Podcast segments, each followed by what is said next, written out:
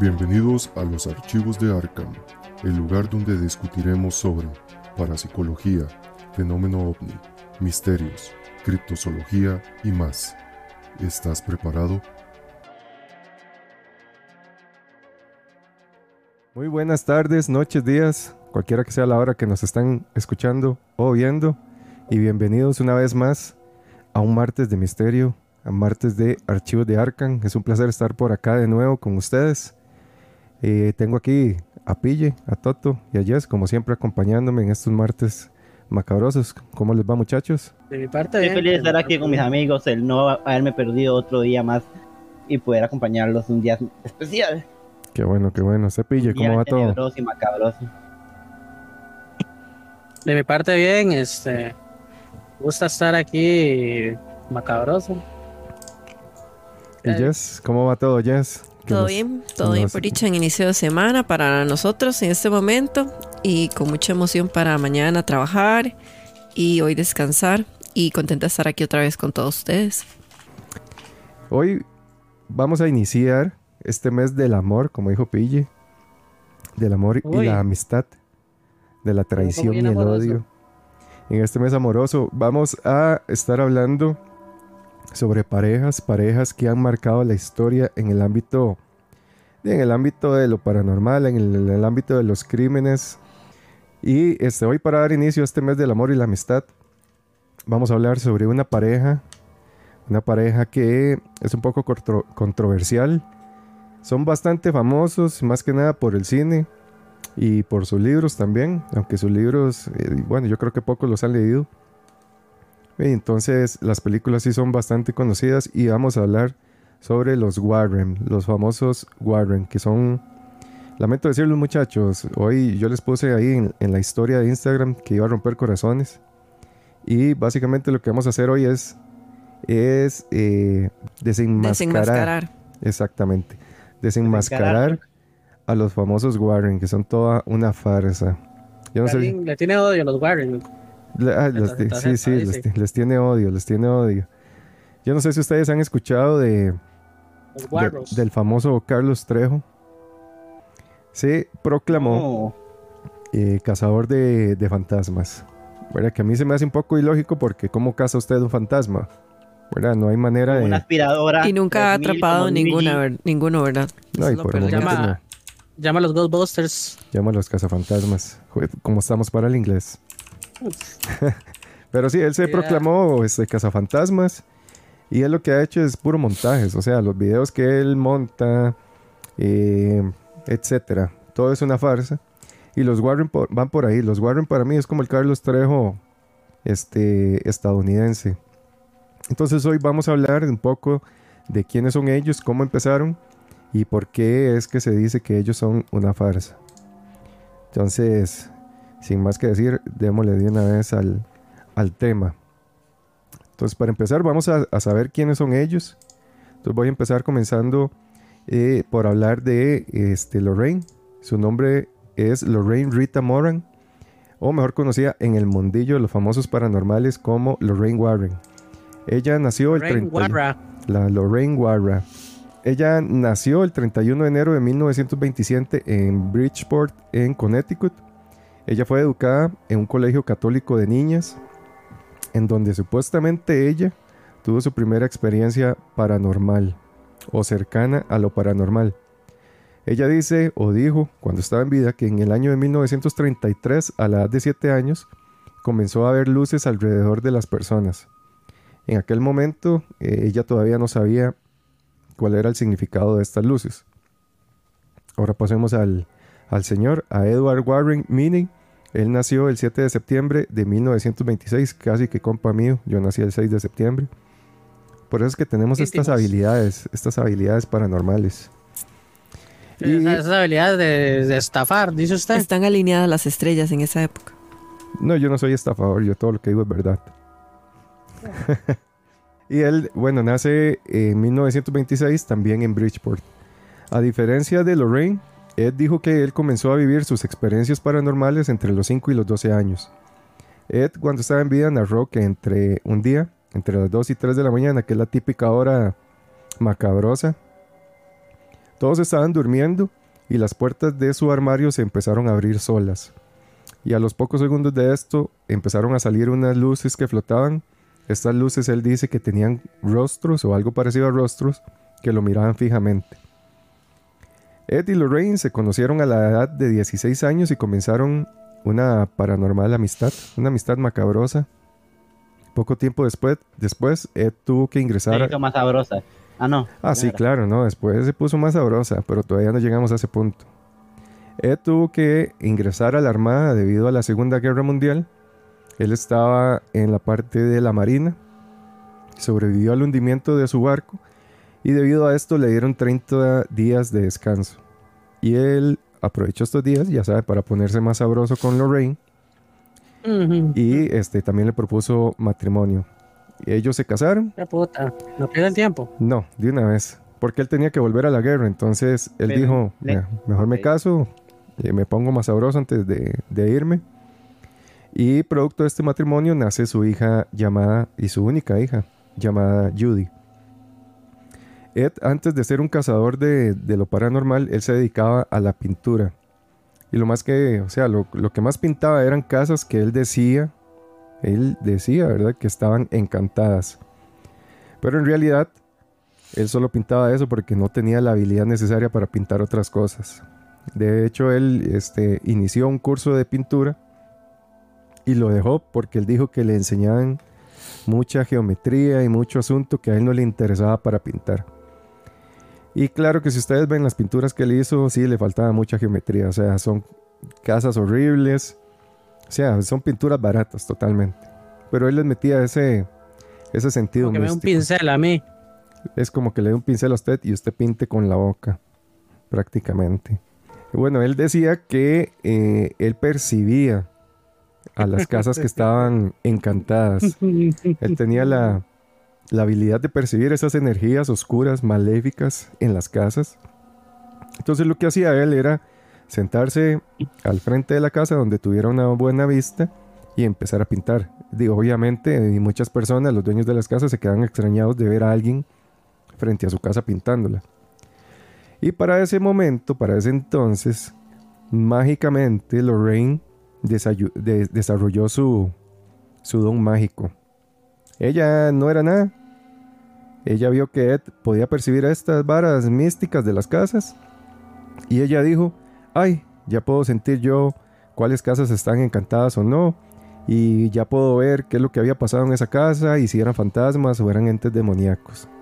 O sea, ella así espontáneamente tuvo una un Un poder ahí, despertar. un despertar espiritual. Es como que yo ahorita sí, no sé, diga que ya puedo ver fantasmas también.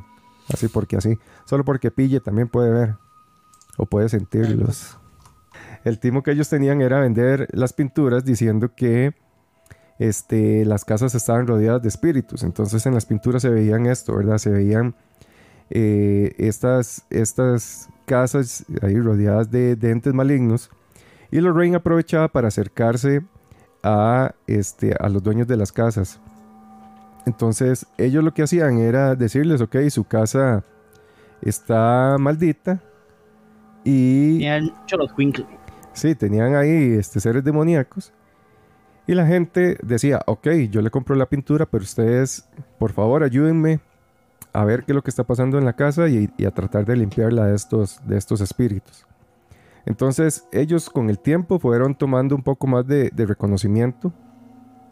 Y para 1952 logran fundar la Sociedad para la Investigación Psíquica de New- Nueva Inglaterra. Ahí tuvo un colapso cele- cerebral. New England.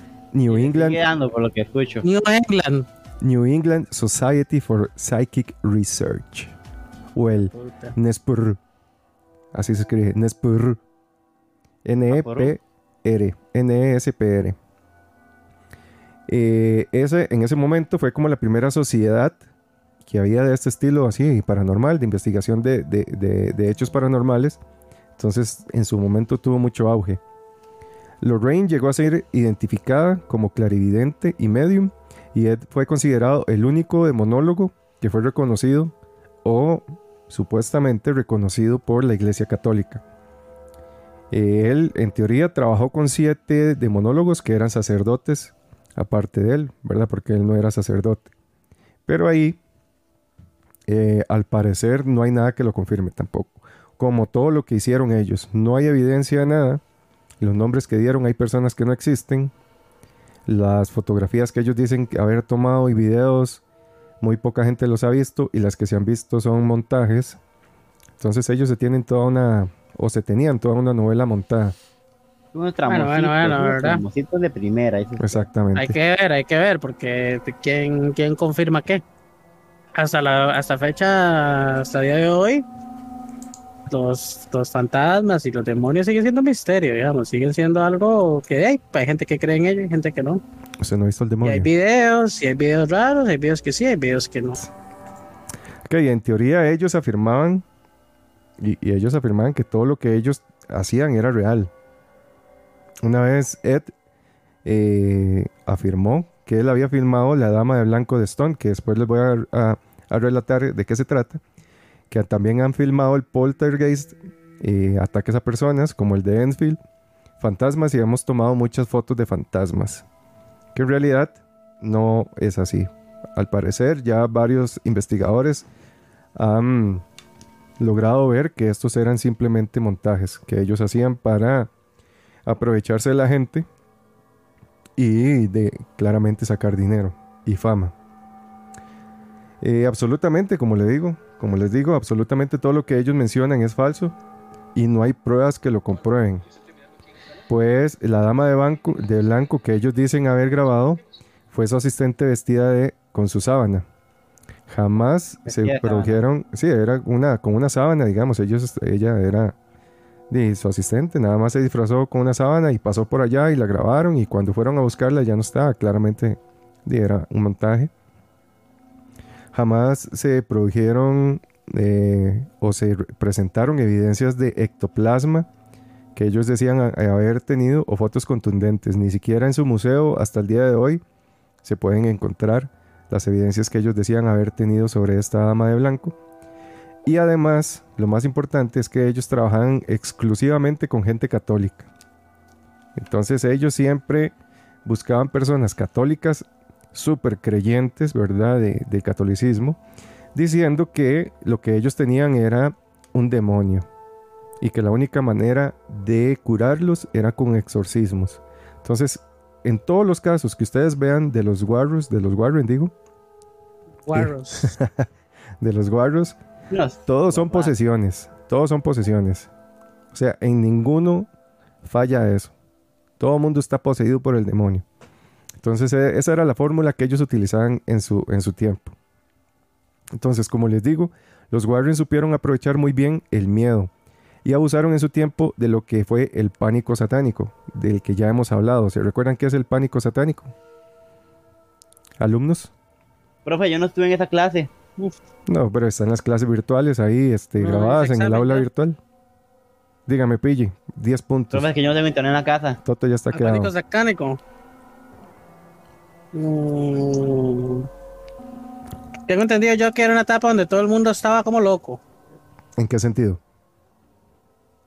Ya, como loco. Con ¿Cómo? todo este tema, todos esos ámbitos. No, no, está quedado también. Fue Los una época, obviamente, como mediados de los 80s, 90s, en cuando empezaron a salir como unos, unas creencias basadas en básicamente nada, ¿verdad? Difundidas por muchos medios de comunicación de temas súper absurdos. En realidad es bastante extraño porque todo surgió, ¿verdad? De eso. Por ejemplo, que era como cuando decían que las Pepsi Cards eran satánicas, que los trolls, esos muñequitos eran satánicos, así que la noche se despertaban y le cortaban la cabeza a la gente.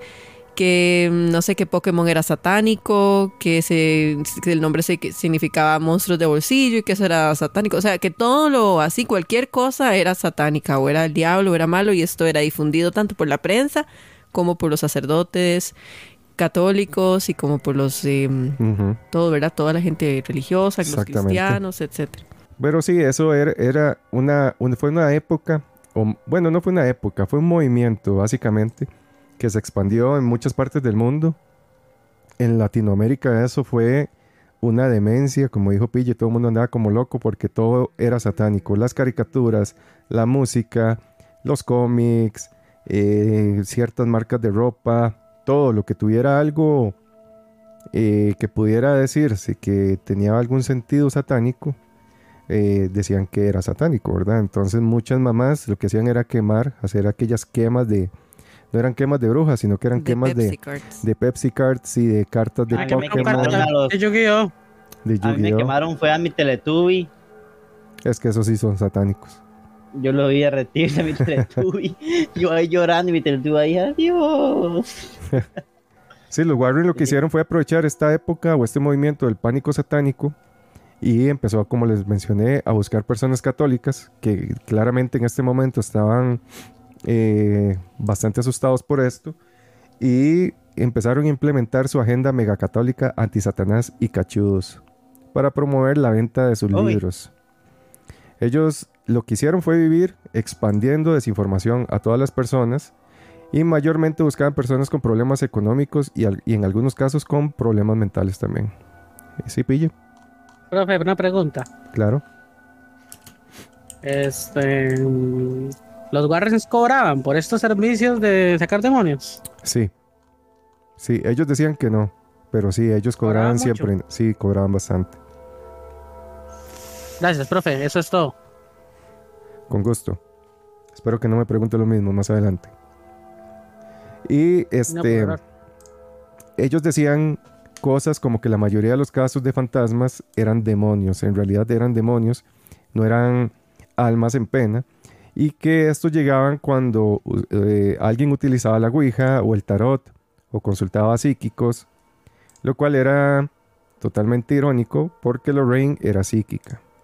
Entonces, a veces ellos decían muchas incongruencias, sea, si ¿verdad? no era ella, entonces estaba mal. Exacto. No usen a, a mediums o este, psíquicos porque les puede llegar el diablo. Pero mi esposa es psíquica. Y úsenla para que se vaya el diablo. Ya, ellos este, a veces decían cosas muy ilógicas. Ajá, hacer un pille. comentario muy funable acerca de todo. Acerca Profe, una pregunta. ¿Alguna vez se murió una persona en medio de estas posesiones? Dice que, dice que sacadas de demonios. Mm, no, en la información que yo busqué no vi datos de alguna de algún fallecimiento. Igual, Ah. Gracias, profe. igual los, los exorcismos, entre ¿Cuál fue comillas. que ellos hacían no eran exorcismos, porque hay que aclarar. Para hacer un exorcismo, sí, para hacer un exorcismo, usted tiene que estar avalado por la iglesia. No es que simplemente le voy a sacar el demonio, sino que veneno? Lleva todo un ritual. Primero llevan pruebas psicológicas, o sea, es bastante el estudio. Pruebas psicológicas, tienen que investigar bien el caso a fondo, la familia, la casa, el ambiente, cuándo es que se da, por qué se da, qué lo, qué lo activa. Porque en la mayoría de los casos son personas que tienen problemas mentales o que simplemente tienen en su cabeza que están poseídos y ustedes saben que la mente es tan fuerte que ellos pueden llegar a creérselo y empezar a manifestar ciertas cosas. Entonces ellos hacían exorcismos entre comillas, pero nunca estuvieron avalados por la iglesia o tener el entrenamiento para, para hacerlos. Entonces, ¿qué pasaba? Que cuando un caso no se acomodaba a su lógica de posesión, ellos lo acomodaban para que pudiera haber o que hubiera algún aspecto demoníaco por ahí. Ellos simplemente metían el tema del diablo. Ellos decían, ah, es que usted se levantó en la mañana y, y tenía el ojo rojo. Fue que la golpeó el, El demonio en la noche. Exactamente. Está poseída. El diablo loco. El diablo loco. Y este, entonces todos los casos, como les mencioné, eran de posesiones. Los Warren eran católicos devotos. Y ellos solo se presentaban en las casas de las familias católicas para ofrecer sus servicios. Su trabajo se basaba en una lógica improvisada y desordenada, basada en su religión, combinando ideas católicas sobre demonología y lo sobrenatural. Y también utilizaban material extraído de la metafísica de la nueva era y la cultura popular. Ellos hacían ahí un, eh, de los New Age, ellos hacían un popurrí de cosas para que encajara en su lógica y así sacarle el billetini a la gente. en realidad ellos no eran nada tontos, porque sí este, lograron convencer a muchas personas. El primer caso que lo llevó a la fama fue el de Anabel, la famosísima Anabel, que esa fue la que los catapultó al, al estrellato. En 1970, Donna era una enfermera de 28 años y fue la que recibió la muñeca que se llama Raggedy Ann. Esas son muñecas de trapo. La muñeca que ustedes ven en la película es simplemente una reproducción que hicieron para que se viera más, más macabrosa. Sí, para que se viera fea y que diera miedo. Pero la muñeca en realidad era de una muñeca normal, Es de trapo. Yo lo he visto, es una picha. Sí, sí, sí, es una... Es como una payasita. Sí, es Sí, es como una payasita. ¿Qué pasó, Toto? Está horrible la muñeca esa. Sí, sí, es una muñeca trapo súper sencilla, trapo, con ojos de basura. botones y pelo así de cordel y vestido de ah, trapo. pero yo le decir una vara. O sea, puede- uno puede decir, bueno, es una muñeca de mierda, sí, pero claro, dígale, diga, No, no era, una, muñeca de no era una muñeca de mierda, era de trapo. sí, sí, sí, sí, Chuck. pues una no muñeca fea y normalcita, ¿verdad? Más antes, hay que darnos de varas. Antes cualquier persona podía creer en todo. Le decían que esa vara está endemoniada y usted empieza a ver varas raras en su casa y usted está cagado. Claro, y usted tal vez en algún momento vio que la muñeca se movía y era porque simplemente estaba mal acomodada y por el Ah, tiempo se fue para un lado, Ajá. usted dijo, ya me llevó el diablo. Y, y, y, y imagínense que yo chamaco, ah, chamaquillo, tuve un, tenía un robot rojo que era muy, que todo el mundo lo ha tenido, fue muy famoso, que era así como un robotcillo todo tieso, y cuando se le tocaba un botón, el hijo de puta decía ¡Fire! Ajá, ajá, ajá. Yo, yo tenía hacer- uno. Es una es muy famoso. Sí, sí, sí, y empezaba a volar para el hijo de puta. Yo me acuerdo que una vez estaba yo mimido en mi cuarto y no se activó el hijo de puta a medianoche. De Se la le salió la caca. Bueno, medianoche no, o sea, no sé qué hora de, de- de- de la noche fue, en la madrugada, medianoche, no sé. Y estaba mi mío y se encendió el hijo de puta solo y empezó a hacer fire ahí. Pregúnteme ese hijo de puta dónde lo mandé después de ese día. Pero en ese momento, ¿qué hizo? Claro. Ah, en ese momento me, me, me tapé con la cobija, la cara, la, la capa. La mágica, la mágica. La mágica. La cobija protectora. Si usted tiene los pies dentro de su cama y tapados por su cobija y su, todo su cuerpo por la cobija, no hay demonio que lo toque. No hay forma. No, no, es, es, es como un sello hermético mágico, antidemonios y antifantasmas y anti todo. O sea, ellos no pueden pasar una cobija.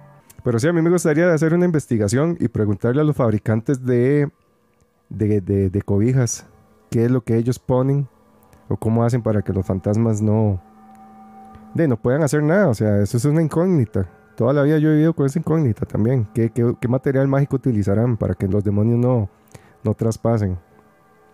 Y yo guardo tengo la cobija tiesa. ¿ah? Ah, no, como una carpa de circo. Una- Aquello es un escudo. Es un escudo sí, mágico. claro, eso es un escudo, pero hasta, hasta de balas. Esa es la espada, más bien. Te protege de demonios y te protege de varios problemáticos. Ay, ¿por dónde íbamos? Ya me perdí. Ah, bueno. Entonces Donna recibe la muñeca, la Raggedy Ann, como regalo de cumpleaños de, parte de su madre. Ella llegó a la casa, colocó la muñeca en su cama y durante varias semanas Donna y su amiga Angie notaron que la muñeca cambiaba de lugar.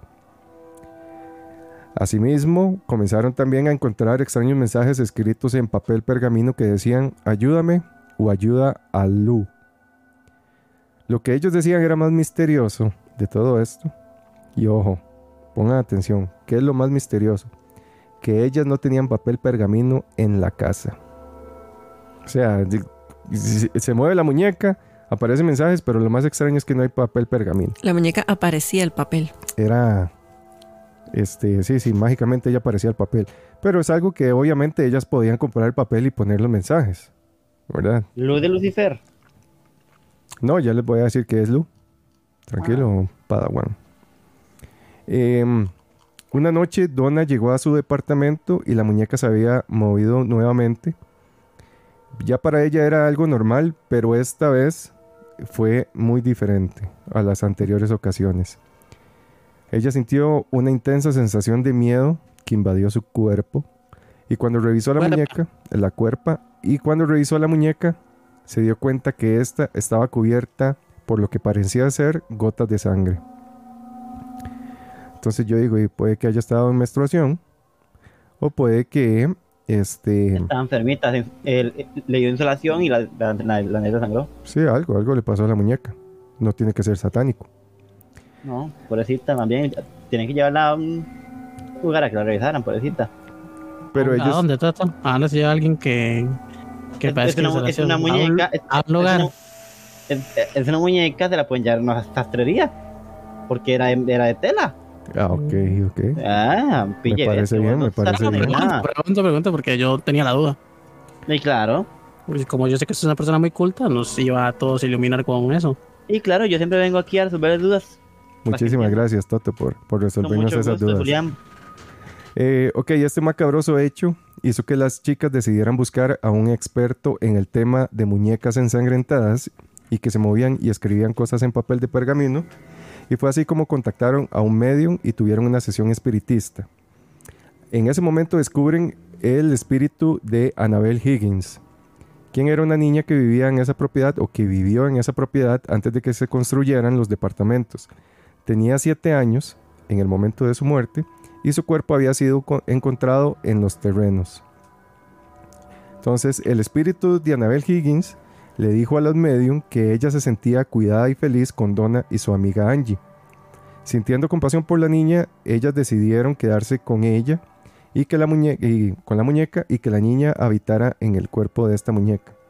Sin embargo, no todo es lo que parece, como siempre, ya que un día Lou, ahí es donde sale Lou, que es un amigo de Donna y de Angie, él decidió quedarse eh, en la casa, ¿verdad? En el apartamento de ellas, y él les advirtió que esa muñeca era algo maligno y que lo que se encontraba dentro de ella eh, era algo demoníaco.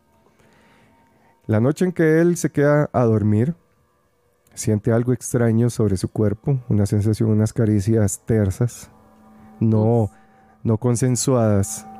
Él abre los no ojos. Era, no era como, no andaba en modo piano embrujado. No, No, no, no era, no era mismo, digamos. no era el mismo. No tenía la mano Ah. embrujada. No, No se estaba tocando el piano solo. se está tocando solo. Él abre los ojos y descubre que no se puede mover. Tenía una parálisis, ¿verdad? Ahí momentánea. Logró abrir los ojos, pues lo, lo que intentó abrirlos, digamos, sintió la parálisis. En el momento que logra abrirlos del todo, ve que tiene encima a la, a la, te- a la temible muñeca, a la macabra muñeca, tratando de la muñeca estrangularlo. Encima. Exacto. No. Pero él dice que la estaba, Una malvada era. es- estaba malvada, estaba con el cachondavirus. Mi pregunta es. ¿cómo hace una muñeca de trapo sin pulgares es, eh, para estrangular a alguien? ¿Para? Estrangularlo, ¿cómo lo estrangula? Si no tiene, no tiene pulgares, no tiene mano, o sea... No sé, o sea, me parece muy ilógico. Le meten es aquí la, fácil. le hacen presión en la tráquea, nada más. Fácil, porque eso si es nada más, supongamos que es la muñeca, está endemoniada. Y solo agarra, le pone la mano alrededor del cuello y ta, tira con fuerza demoníaca, perro. Una llave, una llave inglesa. Una, ya- ajá, Una kimura le estaba haciendo. No puede estrangular. O, o, o, o, o, o sea, estrangular tiene que ser necesariamente así. Hay una diferencia entre, entre estrangular y ahorcar. Ahorcar y estrangular, estrangu- es que para mí yo creo que es lo mismo, porque estrangular es cortar Que te, la, maten, que te tapen aquí, ¿no? Cortar la circulación del aire o de la sangre. Ujú. Por eso le digo, si lo analizamos desde el punto de vista de que la madre esté endemoniada, pues ahí puede existir la posibilidad, porque si es una muñeca de trapos, tiene los brazos, los brazos alrededor del cuello y, y jala. Sí, todo su poder No tiene pulgares, pero, pero bueno. Le- le hizo de presión, le hizo partir- presión. Partir derecho, claro, claro, claro. bueno, pero nosotros o él supuso que lo querían estrangular. Pero si ella tenía más bien gustos afines a la, sado- al sadomasoquismo, Sadomasoquismo. ujú, no lo, no lo sabremos. no sabremos. No lo sabremos. Esa Puede que será la otra madre se estuviera declarando. No, igual, un momento, un- que yo tenga entendido, los ocubos y los incubos son, demo- son, son demonios, ¿no? Son demonios lascivos. Ella era una demonia entonces, Era una. sucubo. malvada. Claro. Eh, eh, después de esto, de este intento de sodomización espectral, Donna y sus amigos deciden contactar a un padre el cual les dijo no tener las habi- habilidades necesarias para combatir a una muñeca de trapo demoníaca, por lo que tenían que comunicarse con autoridades más altas en la iglesia, donde eh, finalmente conocen a los Warren por medio de otro sacerdote que los conocía. Los Warren rápidamente dedujeron, obviamente, que la muñeca estaba poseída por un demonio y no por el espíritu de una niña. Porque según ellos y su ley llamada la cuarta vertical, que esa ley se la sacaron del orto, ellos dicen que solo los espíritus pueden poseer a personas y no objetos inanimados, pero los demonios sí. Eso es para que lo apunten ustedes. Yo no sé si ustedes han, escuchado, ya, ya sabían ustedes de la cuarta vertical. No. ¿Sabían? No, es algo básico No. de demonología. Es algo No, básico. no, es Demonología. Es nuevo para mí. De hecho que... Yo que trato con muchos, con muchos demonios, es hemos nuevo. hablado de ese, no, no me lo han mencionado ellos, de hecho. De hecho que, que cuando leí esto, me recordé mucho a unos videos que antes andaban en, en YouTube de, un, de una persona, era, creo que es mexicano, al que un día este, alguien lo estaba entrevistando ahí, como que yo voy por la calle y queriendo este- entrevistar a alguien. Él lo que decía era que eh, él había sido contactado por extraterrestres. Entonces que estos extraterrestres eran bastante sexys que de hecho él se había enamorado de un extraterrestre, pero el extraterrestre le dijo que tranquilo, que él era vato, que era hombre. Entonces le dije, pero ¿cómo, cómo sé si es hombre? Porque no tiene, no tiene genitales y él lo vio muy guapo, él se enamoró de un hombre. dice. Tiene pupusa. Ujú. Y de hecho que cuando se lo llevó, entonces el extraterrestre, el extraterrestre le dijo, si vamos a, a- a viajar a la cuarta vertical, tiene que ponerse pañales, porque en el viaje se puede cagar. Entonces él dijo que, que él no le creyó y que se fue a la cuarta vertical sin pañales y sí se cagó. Entonces, si lo pueden buscar, búsquenlo, creo que aparece así, eh, ¿cómo es que aparece? Así, Alien, la cuarta vertical. Es demasiado cómico escuchar a ese mae porque el mae en serio se lo cree, está demasiado loco. Y él empieza a relatar un montón de cosas ahí súper voladas. Entonces, la cuarta vertical, dicen que los espíritus no pueden poseer objetos inanimados, solo los demonios. Entonces, lo que está dentro de la muñeca es un demonio. Y este, lo que hacen es decirle al padre que ellos van a hacer el exorcismo de la muñeca. Entonces, vuelvo a aclarar, para realizar un exorcismo se tiene que contar con el permiso del Vaticano en Roma, ¿verdad? Tras realizar muchas pruebas, no es que simplemente voy a decir, listo, hago un, exorcismo. Tienen que llevar la aprobación, tienen que llevarte un estudio. Y no, no es así de fácil.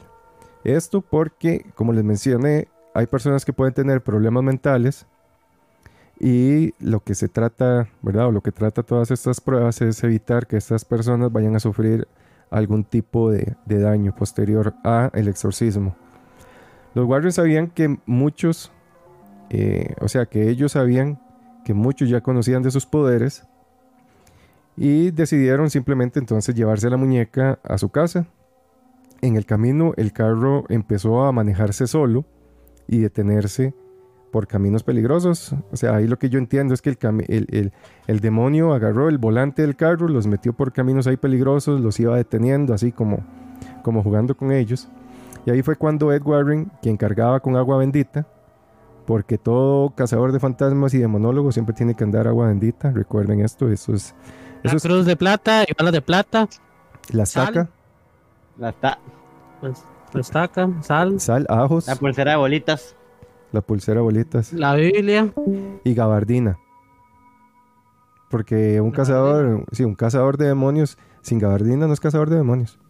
Vean a Constantine, vean a Van Helsing. O sea, tiene que tener su, su uniforme, eso le agrega ahí poder. Entonces él saca su agua bendita de su kit básico de eh, cazador de, de fantasmas y le arroja el agua. Según los Warren, al llegar a la casa, la muñeca comienza a levitar y a moverse entre las habitaciones, sale volando como loca y moviéndose por todo lado. Y esto les hace denotar a ella que la muñeca o el ser que tiene la muñeca es- tiene mucho poder. Entonces ellos llaman a un sacerdote y este, un el sacerdote junto con el exorcista Jason Bradford dicen que Anabel eh, era solo una muñeca y no podía haber hecho daño a nadie.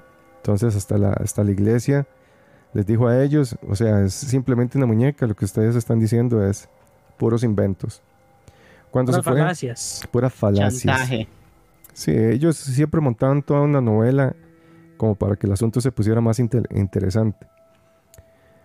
Cuando ellos se van de la casa junto con la muñeca, los frenos del carro fallan y casi se matan en un choque. Entonces ahí Ed decide construir una caja, que es la caja en la que actualmente se encuentra la muñeca, y la mete ahí. Eh, al parecer, en otra ocasión, unos jóvenes que acudieron al, al museo de los Warren se burlaron de la muñeca y al parecer, cuando salieron del museo, tuvieron un accidente, como que la muñeca ahí les lanzó una, un mal de ojo y hizo que se estrellaran. De eso Se tampoco lo pegaba en la marcha. se les pegó la marcha.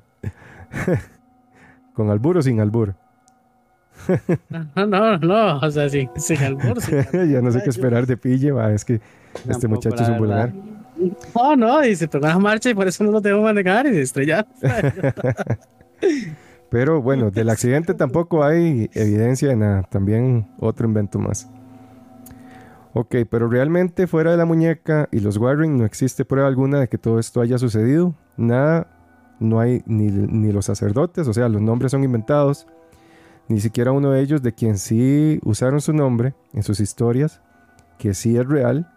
Él negó totalmente todo, él negó haber tenido contacto con ellos, él negó haber incluso hablado con ellos en algún momento, incluso habérselos topado. El de la moto, que sale ahí en la historia también, que tuvo un accidente, tampoco se sabe dónde está o si existió. Las dueñas de Anabel, Donna y Angie, no se sabe quiénes son, dónde viven, dónde están. Nunca encontraron a esas personas.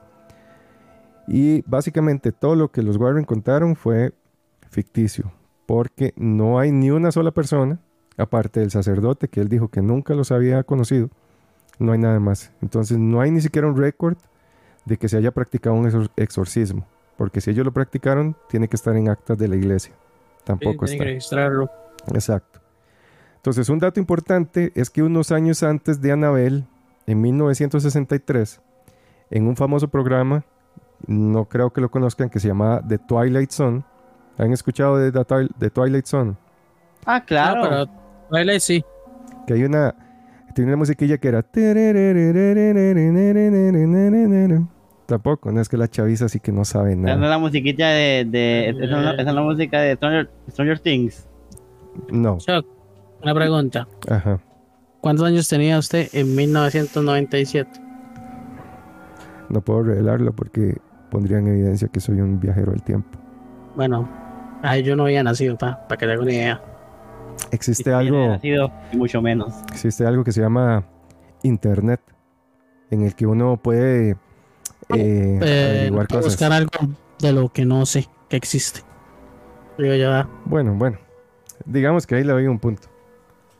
Hay lección para los que les gusta el misterio, ahí buscar un poquito en las redes. Pero sí, básicamente este programa era un icono, es que es un programa emblemático para la gente del misterio de Twilight Zone, por lo menos de mi generación, no sé las nuevas generaciones, pero en mi tiempo eso Las era generaciones es Dross. Dross. Dross y Dino, Dinosaur Vlogs o como se llama esta otra madre que habla de misterios y asesinos. Pero sí, The Twilight Zone era, eh, mae, era un programa excelente. Que eran, este, digamos, cada capítulo era un tema diferente que tocaban eh, ya sea algo paranormal, dimensiones desconocidas, ovnis, monstruos, criptozoología, de todo. Ellos hablaban de todo. Y justamente entonces, en 1963 sale en ese, en ese programa un episodio que se titulaba The Living Doll, o sea, la muñeca viviente. Única viviente. ¿Cómo En la cual- Uy, ex- está pero volando. En la cual una señora de nombre Annabel le obsequia a su hija una muñeca la cual empieza a atormentar a la familia, especialmente al esposo de nombre Lou. Obviamente, nada de esto es coincidencia. Tenemos a Annabel, ¿Coincidencia? No, no creo. No. creo. tenemos a Lu, tenemos la muñeca, la muñeca que habla. Entonces, vayan ustedes atando clavos. Yo creo que ya está bastante claro de dónde sale la historia de la muñeca Annabelle. Entonces, eh, ahorita lo que voy a hacer es como contarles sobre los casos más famosos que ellos tienen, que es en lo que basan sus libros y las películas. Entonces el primer caso de ellos, este no es tan famoso, sale en una de las películas, una como un, ¿cómo es que se llama eso? Como un paneo, digamos. Ajá. no, no, como un paneo, como una pequeña parte, digamos, en la que se menciona este caso. Y es el caso del hombre lobo demonio. Entonces, en la historia habla sobre el extraordinario exorcismo de un hombre lobo del cuerpo de un hombre. O sea, el hombre, esta persona fue poseída por un hombre lobo. El libro, que se llamaba así, Entonces, era- entonces el mae era un hombre, hombre lobo. Ajá, un werewolf. O sea, es hombre, hombre lobo. Este libro se publica este, titulado con el nombre de Hombre Lobo, un verdad- una verdadera historia de posesión demoníaca. Ok, pero este, en este caso, después salen eh, los testimonios de personas que sabían del caso, de, de hecho el expediente de la persona, que tiene una enfermedad, ahorita no recuerdo el nombre de la enfermedad, pero son personas que se creen hombres lobos.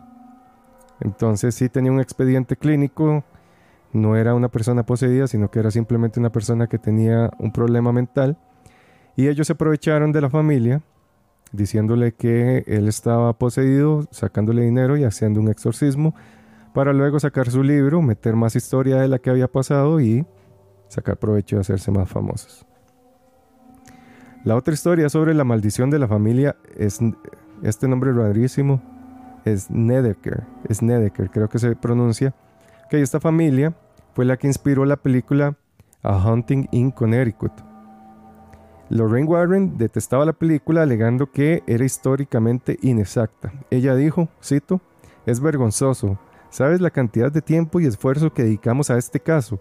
¿Sabes cuántas reuniones con el clero, tuvimos para finalmente cerrar a la familia? Esta casa estaba convenientemente ubicada al lado de un hospital. Ustedes saben que los hospitales también siempre están malditos. Entonces, si van a comprar una casa maldita, tiene que estar a la par de un hospital o a la par de un cementerio o a la par de una escuela. Y si la casa está construida sobre un cementerio indígena, mucho más barata le va a salir. Entonces, esos son tips para comprar casas baratas. Eso nunca falla. Su hijo estaba recibiendo tratamiento contra el cáncer en este hospital. Más tarde descubrieron que la casa solía ser una funeraria donde se rumoraba que los funerarios se entregaban a la necrofilia. ¿Cómo? Exactamente, estaba turbio, estaba turbio, o sea, se daban amor ahí con los muertos. El lugar resultó estar embrujado y la familia experimentó, claro que sí, todo lo que es habitual para este, eventos paranormales, ¿verdad? Que se mueven las cosas, que escuchan voces, todo esto. Todo esto suena demasiado familiar y es casi, ¿verdad? No estoy diciendo que sea, es casi exactamente como el escenario de de Amityville Horror y del Conjuro. O sea, del mismo modo, ajá. Amityville, Amityville. No sé cómo se pronuncia, Amityville Horror, el, o sea, el horror de Amityville. O El Conjuro, que es basado en esa película, en, esa, en ese caso. De este mismo modo, eh, La Maldición de los Snarker pronto obtuvo su propio título, que se llamó eh, In a Dark Place, The Story of a True Hunting. O sea, en un lugar oscuro, la verdadera historia de una maldición. Se acredita que esto fue escrito por Ed y Lorraine Warren, eh, Al Snecker, Karen Reed y Ray Garton. Todos ahí se unieron, la familia Snecker, para también sacar un poquito de plata aquí, ¿verdad? Garton fue un novelista de terror contratado para ayudar a dar forma a la narrativa de la historia de los Snecker. Garton le dijo a la revista Horror Bound que él entrevistó a todos los miembros de la familia sobre sus experiencias y pronto se dio cuenta de que había un problema. Descubrí que los relatos de los Snecker individuales no encajaban del todo. O sea, él separó a las personas, empezó a entrevistarlos para ver el relato de cada uno y no, no, no, o sea, no, no concordaban. Todo eran historias totalmente aparte, unos decían una cosa, otros decían otra cosa, los tiempos no concordaban, entonces todo era un, mal montaje. No podían este, mantener sus historias claras. Eh, él fue eh, a buscar a Ed Warren con este problema y ella le dijo, oh, están locos, tienen algo de la historia, solo use lo que funciona y haz el resto. Solo inventa y hazlo aterrador. Esa fue la indicación que le dio Ed Warren. O sea, básicamente le dijo, use, Meta trama. sí, meta trama. Meta ahí lo que Meta labia, eh, invente, haga loco. haga loco. Usted haga ahí que suene más macabroso. Lo poquito que ellos dijeron, este, haga lo que sirva y métale ahí más trama al asunto para que sirva y sea buen libro. Después está el caso de la familia Perron, así se escribe, Perron. Perrón, Yo creo que ellos fueron los me que, gusta. los que inventaron el, familia. el pasito. Yo tengo una pregunta, Chuck. ¿Usted cree en los demonios? En las fuerzas demoníacas. Eh, no sé, en los demonios. ¿Qué es la diferencia entre un demonio y una fuerza demoníaca? sí, es, es lo mismo. Yo Creo los creo, que si hay energías negativas, no sé si llamarlos demonios porque los demonios son... Es un nombre que le puso la Iglesia Católica, claramente. Es una, una denominación que, que- que la iglesia les dio a ellos. Pero para mí, este, sí, sí hay energías negativas. O sea, para mí sí hay positivo o negativo. Ok. O sea, ¿usted cree que una de esas energías pueda matar a alguien? Mm, no sé si matarla. Yo creo que sí podría llegar a, a enfermar a una persona. Tal vez Para enfermarla, no dañarla. debilitarla. ¿Dañarla en qué sentido? Físicamente. Sí, eso sí. Sí creo. Claro. ¿Creería usted que estas este, entidades, verdad, estas energías negativas, podrían poseer a una persona y hacerla actuar de una manera distinta? Si el ente tiene la suficiente energía, creo que sí Yo podría. creo que sí, ¿no? ¿Y usted cree que hay energías por más miedo. cree que hay energías más fuertes de más fuertes, digamos, una que otra? Tipo como lo- con los demonios, que existen demonillas ahí, pura mierda, ¿verdad? Ujú. Sí, que haya como y pues una, Sí, sí, hay una jerarquía. una jerarquía digamos. demoníaca. Exacto. Claro, que haya, que exista ahí todo esto de, de, de- Yes, Yes, Jezebel, ¿verdad? Jezebel, Eh, Pazuzu. Belcebú. Ajá, Belcebú. Belcebú te manda un chispazo. Sí, yo creo que sí. O sea, si, si existieran, creo que sí. Este, tal vez no, le- no le daría una, una connotación tan fantasiosa como siempre se le da. Para mí, yo lo veo como seres de otra dimensión. ¿Verdad? Nosotros ah, por el momento conocemos las, las dimensiones que nosotros vemos son tres dimensiones. Hay cientos de dimensiones. Ahorita se está hablando, si no estoy equivocado, ¿verdad? No soy eh, físico cuántico. Me parece que ahorita se está hablando de, cuarta, quinta y sexta dimensión. Y entonces sí se ha notado, de hecho que hace poco escuché sobre un experimento de una partícula, ahorita no tengo el nombre de la partícula, que al parecer esta partícula eh, se puede dividir en dimensiones. Entonces lo que le pasa a una partícula en esta dimensión le pasa lo mismo eh, a la partícula en otra dimensión. No recuerdo bien el experimento porque sí es bien complejo. Todas estas cosas de física cuántica sí están bien complejas, Esto pero no va con nuestros pequeños y pobres cerebros. no, está muy profundo eso. Eh, eh, la persona que lo No. explicó sí, sí lo puso de manera que uno pudiera este, entender un poco, pero Lo explico con manzanas, pero esas manzanas cuánticas. eran manzanas cuánticas. Pero sí, pero- entonces yo lo que Sí, veo es pero, que... pero eso es una fumada suya. No, no, papi, la física cuántica es real. Ok, entonces, si estos, si estos es seres real, son física cuántica no.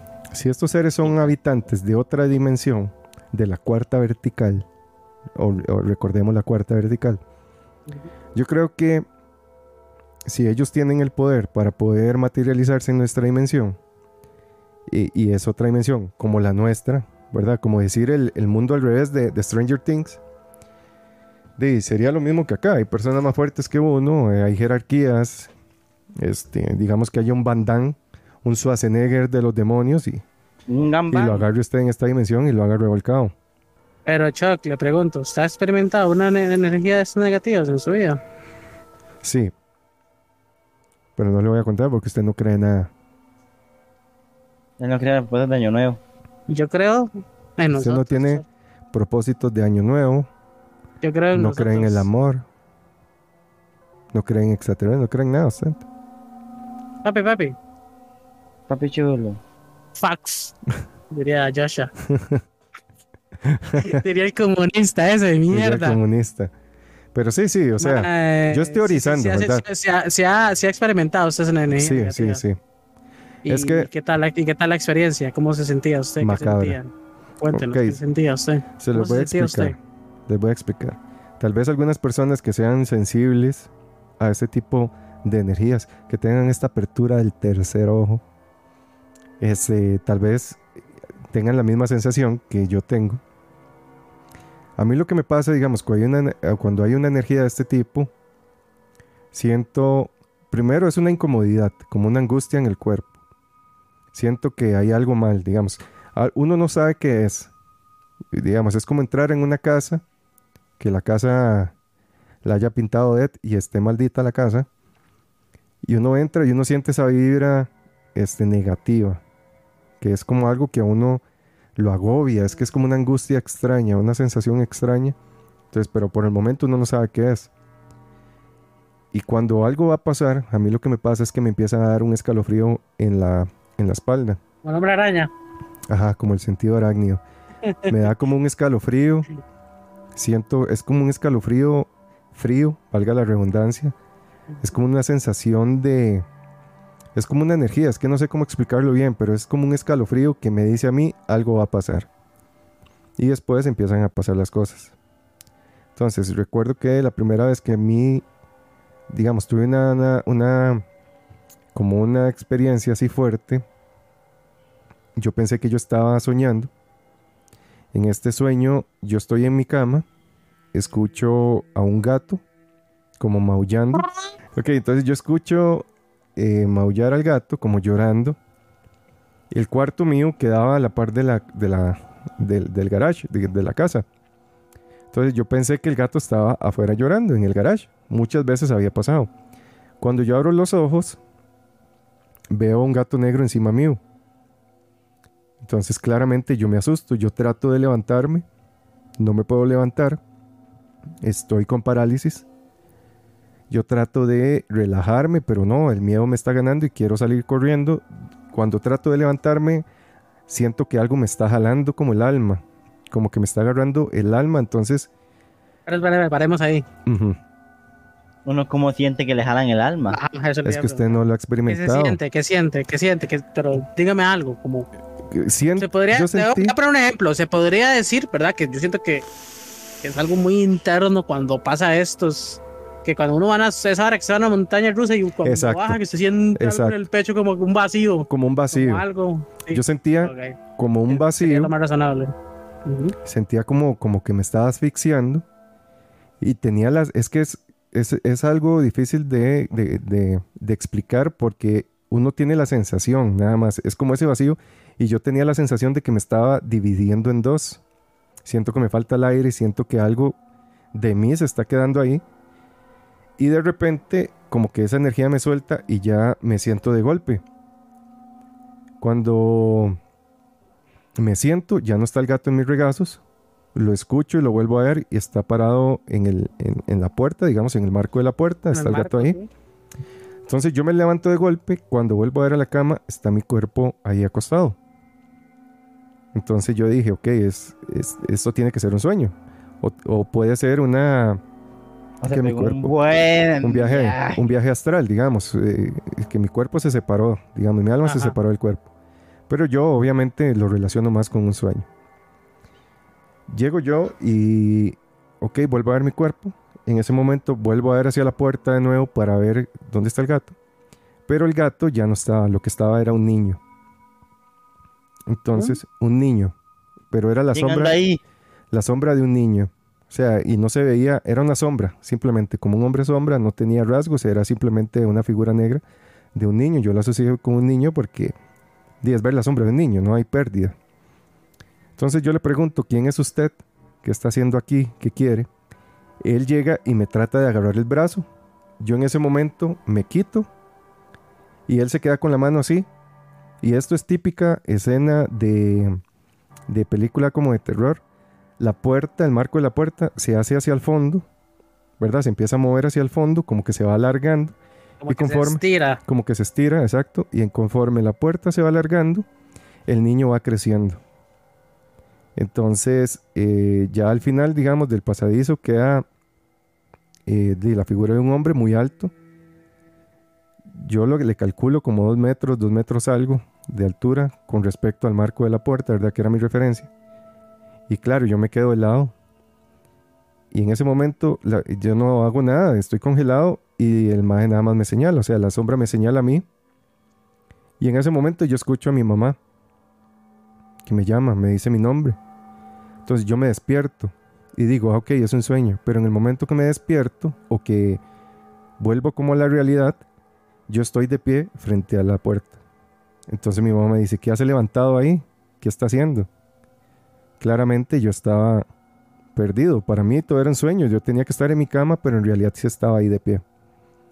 Entonces no sé si fue como algún episodio de somnambulismo o que en el mismo sueño yo me levanté y como que actué todo o, o qué habrá pasado. Pero Le, pre- le pregunto, ¿cree usted que si usted viera ahí en su sueño, verdad? En lo que usted dice que pudo haber sido un sueño, ¿cree usted que si usted hubiera seguido caminando a- directo hacia el hombre, se hubiera ido usted? Directo para el- Yo creo que estuviera directo para el Se hubiera infierno. ido, se hubiera muerto, se hubiera ido su alma, no sé, no sé. se hubiera ido, o tal vez no su alma, inclusive su alma y su cuerpo. Podría ser. Porque si su alma estaba, si su sueño, eh, si su sueño era su alma, por decirle algo, y cuando se despertó, su cuerpo también está en el mismo lugar. Sí, al final era, era lo mismo. Exacto. No sé, no haber- sé, porque Podría haber desaparecido usted. ¿Qué cree usted? tal vez. Es que no sé, no sé. ¿Qué cree usted que quería ese? No Ese sé, señor. es que en ese, en ese entonces yo estaba metido en cosas bastante oscuras Oscuras, ¿eh? y recuerdo que había una, una persona que no me conocía de nada que un día llegó, de hecho que cuando yo la conocí él ya era ex satanista y en el momento que yo lo conocí él di, estaba dando como una charla, ¿verdad? Del, del satanismo, de qué pasaba, que de hecho él dice que Costa Rica es uno de los puntos más fuertes a nivel mundial un punto energético para los satanistas. Aquí hay puntos de energía bastante altos, entonces él dice que aquí vienen muchos, muchos brujos, muchos satanistas a hacer rituales para aprovechar esa energía. Y después de esa charla que él dio, él se me acercó y me dice, ¿puedo hablar con usted? Y yo, claro. Entonces ya fuimos por, por allá, ¿verdad? A hablar así como en privado. Me empezó a decir cosas que nadie sabía. O sea, yo esas cosas a nadie se las contaba. Entonces él me empezó a dar muchos detalles de cosas bastante puntuales que él no tenía manera de conocer. Y al final él me dijo, usted en este momento está en una lucha. Pero hay seres que lo están peleando a usted. Porque usted, a como puede hacer bastante bien, puede hacer mucho mal.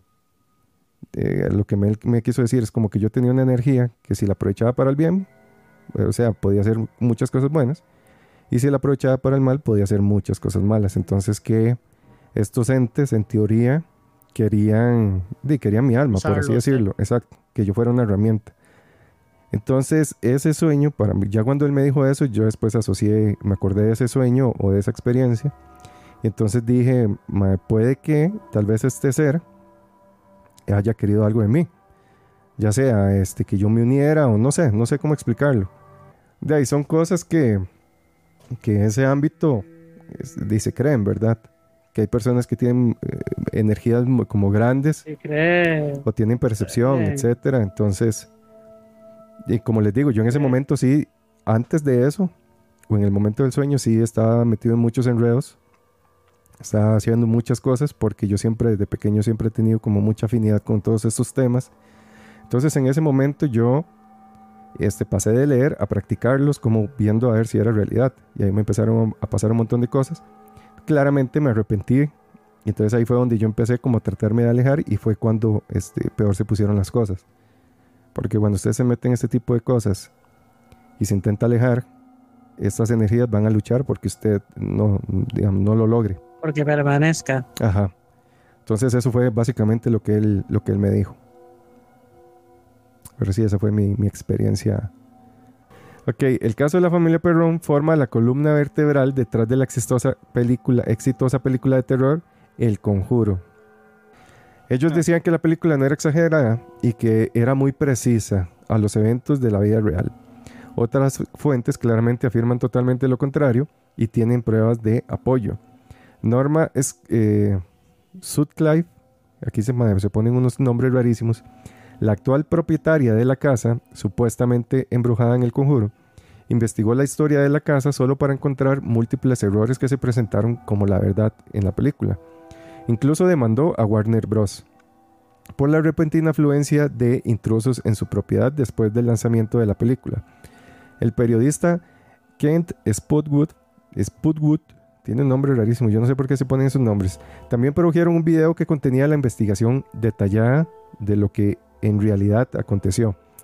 El video alegaba que Bat Bathsheba, Bathsheba Sherman, que es la bruja en la película, estaba lejos de ser la bruja. O sea, no tenía ni por asomo lo que se dijo en la película. También afirma que los, todos los sacrificios infantiles que se dicen que, que se hicieron en la película, la adoración satánica o la brujería en general, en general fueron fabricados. O sea, nada era real. Estas afirmaciones fueron respaldadas por Andy Smith en el Providence Journal, así como por Jane Rubio en el blog de investigación titulado Dreaming Casually. Entonces, había varias personas que sabían cuál fue la, la, verdadera historia de esta propiedad y no tenía nada que ver con lo que se dijo en la película. Otro caso famosísimo que, que ellos, entre comillas, investigaron fue el horror de Amityville. Este caso fue el que cimentó el nombre de Ed y Lorraine Warren en el mundo de lo paranormal. Todo comenzó con el infame Ronald DeFeo Jr., que él, Ronald DeFeo Jr. El Feo Defoe. Jr. Defoe. Ok. Ronald Defoe Jr. Él asesina a toda su familia en la oscuridad de la noche de 1974 después de que afirmó escuchar voces. Poco después, la familia Lutz se mudó y ellos también experimentaron encuentros paranormales y fenómenos inexplicables.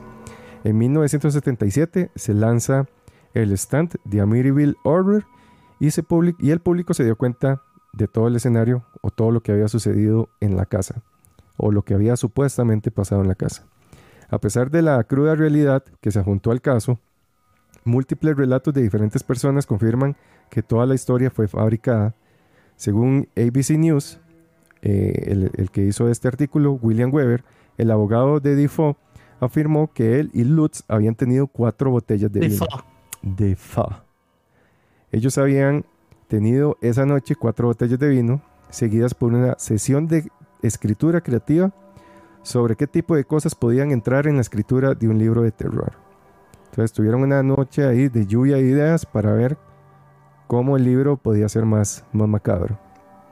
Ok, entonces tienen esta lluvia de, de, ideas después de cuatro botellitas de vino y este, montan toda esta historia. Yo me pongo amoroso después de unas botellitas de vino. Me han dicho, me han dicho por los pasillos.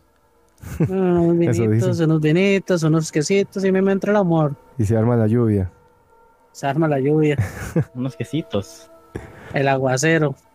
Ok, entonces su hijo Daniel incluso creó un documental que se titula My Amityville Horror, o sea, mi horror de Amityville, que es la historia real o lo que le contaron sus padres con respecto a lo que en realidad pasó en Amityville.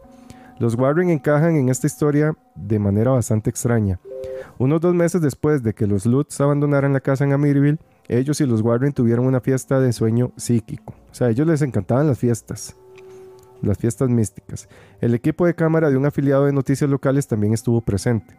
Lorraine insistió en que sintió la presencia de entidades demoníacas en la casa. Más tarde, una fotografía capturó eh, esa superficie, eh, bueno, en esa noche, supuestamente capturó entidades, que de hecho es una foto súper famosa de un niño, que es la cara de un niño asomándose por una puerta. La, la fotografía está como tomada en night shot, entonces se ve al niño que le brillan los ojos, y la foto sí se ve bastante, bastante macabra. Macabroso. Pero el niño no es ningún ente demoníaco. El niño era el hijo de una de las personas que estaba trabajando en hacer este documental. Entonces ahí lo siento, la, foto no es, no es real, es simplemente el hijo de uno de los que estaba ahí participando. Las apariciones en televisión hechas por los Warren más tarde, así como la película de terror lanzada en 1979 con el título de El horror de Amityville, comenzaron con el fervor de lo que es la nueva o la verdadera historia de fantasmas, y esto fue lo que consolidó la reputación de los Warren o los Warros durante años. Entonces con esta película ellos se hicieron este, o se terminaron de hacer famosos. Después está lo que es el, el poltergeist de Enfield, que lo que es la historia o el cuento de este poltergeist es la historia de una niña de 11 años llamada Janet Hodgson que se creía había sido poseída por un poltergeist. Se creía que la, entidad era la responsable de hacer que la niña levitara. Eh, también la entidad arrojaba objetos alrededor de la habitación y hacía que la niña emitía, emitiera ruidos extraños o los ruidos simplemente aparecían. Pronto la historia atrajo la atención de los medios de comunicación y comenzó la investigación sobre Janet y su hermana de 13 años Peggy. En 2012, Joel Nickel escribió para el Skeptical Inquirer como la mayoría de los incidentes paranormales ocurrieron cuando la gente no estaba cerca. O sea, no había testigos más que la familia, curiosamente. O no curiosamente, este, podría decirse que afortunadamente para ellos no había más testigos. Los objetos que se arrojaban alrededor de la habitación era probablemente Peggy o Janet cuando nadie los estaba mirando. Una grabación de audio de la cómoda cayendo contiene pasos distintos que conducen a la cómoda. O sea que hay evidencia de pasos dirigiéndose a la cómoda y luego la cómoda misteriosamente se cae. La mayoría de los casos que involucran al poltergeist eh, hablando ¿verdad? Que en la película se ve o se escuchan voces. Era solo Janet o Peggy escondidas detrás de las puertas, haciendo un intento eh, muy claro de ventriloquía, ventriloquía. O sea, este, ellos se asumen que las niñas eran las que estaban fingiendo todo. Ventríloco. Ventríloco, eran ventrílocuas. Las fotos en las que aparentemente se muestra a Janet levitando, este, en realidad no tienen nada de sorprendentes, porque son simplemente fotos de ella saltando de la cama. Sin embargo, en el demonólogo, Ed Warren jura que vio a la niña profundamente dormida levitando en el aire. En 2011, Janet, que entonces tenía ya 45 años, admitió que ella y su hermana fingieron algunos de los fenómenos. Y lo que ellas dicen es que ah, ellas fingieron aproximadamente el 2%. Eso es lo que ellas dicen. Pero al final ellas sí admitieron que algunos fenómenos eran producto de la imaginación de ella y la hermana. Entonces ese 2% yo lo puedo traducir más bien a un 98% y un 2% es en realidad lo que pasó. Vamos con el video, el famoso video que tienen ellos de la supuesta dama blanca.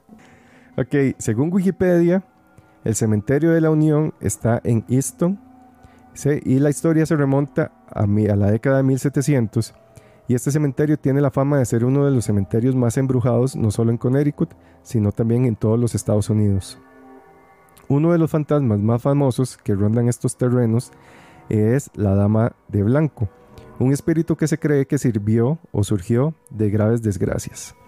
Al ver cómo el cementerio estaba de hecho cerca de los terrenos cercanos a los Warren, este, ellos aprovecharon esta leyenda para sacar jugo, montar su historia, montar su supuesto video y supuestas este, evidencias y ganar más fama. En una entrevista para ghostvillage.com de, con Jeff Bellinger, Ed supuestamente, no, yo estoy en el inglés, no, yo todos los idiomas los domino. Definitivo. Ed supuestamente grabó su encuentro con el fantasma, lo que Ed declaró, cito, Ed grabó por primera vez a la Dama de Blanco el 1 de septiembre de 1990 a las 2 y 40 am, cerca de la hora del diablo, como siempre. La única luz era una farola que estaba a 50 yardas de donde estábamos sentados, recordó Ed. Escuché a una mujer llorar y miré hacia afuera y vi cientos de luces fantasmas flotando alrededor y formándose en la figura de una mujer. No podía distinguir los rasgos faciales, pero podía ver que tenía el pelo largo y oscuro y que estaba vestida de blanco. Empecé a caminar hacia ella y ella desapareció. Nunca caminas hacia el fantasma. Dejas que el fantasma venga a ti porque puedes cambiar el campo molecular y magnético cuando un fantasma se está materializando. Entonces él dice que si uno va hacia él puede alterar la atmósfera propicia para una espirogénesis, la palabra de hoy, y este, el ente se desmaterialice. Sí, que es mejor que el ente se venga. Exacto. Lo, lo que se recomienda es que el ente se venga hacia usted. Ya, si, si, el, si, el, si el ente se le viene, ya eso puede decir que quiere un acercamiento más, más cercano. Quiero un sentimiento íntimo. Exacto. Todas las personas que han buscado este documento visual, este video de la dama de blanco, nunca lo han encontrado. Entonces, como todo lo que rodea a los Warren, es simplemente otra historia más.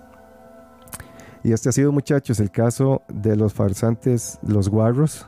Los guarros. Los guarros, lamento mucho si, si he roto varios corazones a todos los fans de las películas que están... Sinceramente, esas películas, la, la primera a mí me gustó, la segunda me gustó menos.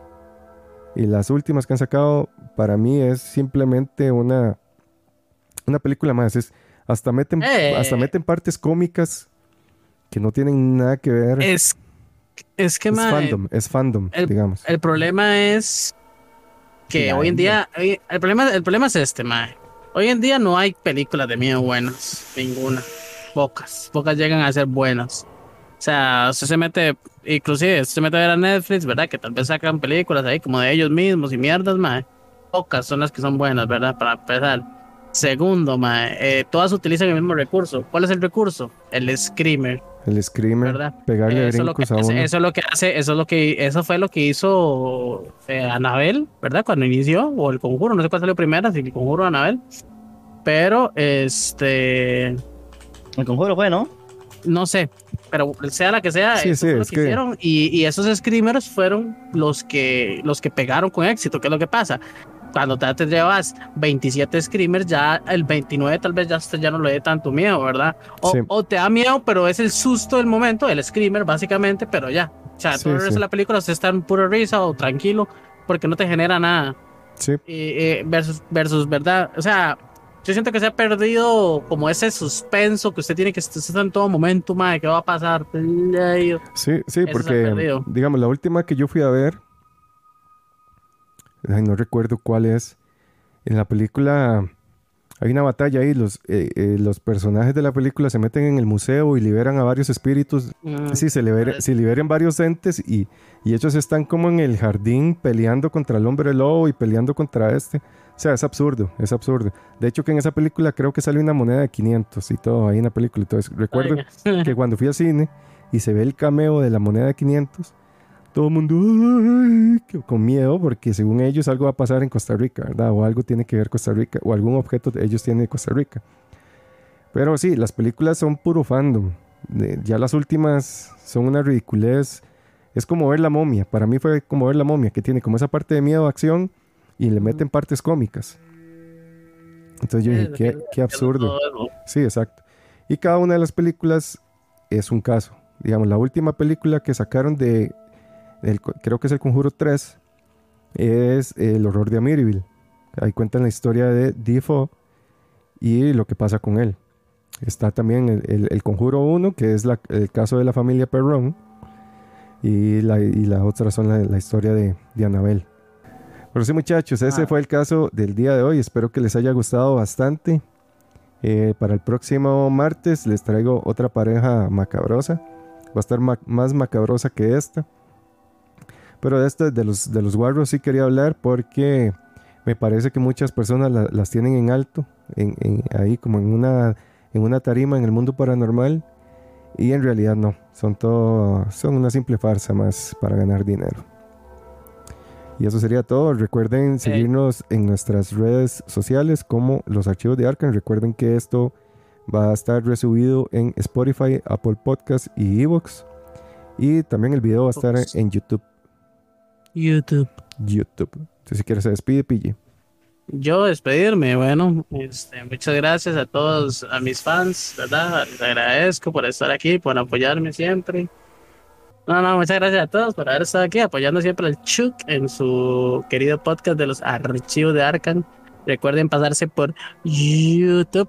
Nada más ahí Pero- recordarles que, que este jueves este, tenemos el, pod, el podcast, ¿verdad? Y El podcast más sabroso. el podcast, ese es el más sabroso, este es el macabroso. Exacto. Eh, Tenemos el podcast y eh, ¿no? invitarlos a las siete y media en, adelante, que vamos a iniciar stream normalmente aquí por Twitch. e Igualmente, eh, eh, y pues eso nada más. En, Todas las en Twitch nos plataformas busca también, como. PGR y en el resto de plataformas pone el por. El podcast. ¿Y usted, Toto, antes de Ah, que se duerma? Bueno, este, yo hago stream todos los días a las 7 Ya va a meter el spam de siempre. ah. y no, eso es lo que te, lo, lo que te lo voy a decir. Dígame como Toto Playístico, eh. y sí, un gusto haber estado con, con el Chucolás, con el PGR y ese ratito que estuvo la Jess. Listo, muchachos. Muchísimas gracias a todos los que Eh, estuvieron conectados. pregunta antes, de que termine. ¿Jess se fue de aquí por una posesión demoníaca? Confírmenos o no. Ella en este momento está levitando en la sala. Confirmado. Eh, espero, eh, que, que- espero que pueda solucionar ese problema, ¿va? Yo le saco el demonio. No. No. Con esto nos despedimos, muchachos. Hasta luego. Buenas noches. Hasta luego, chao. Chao.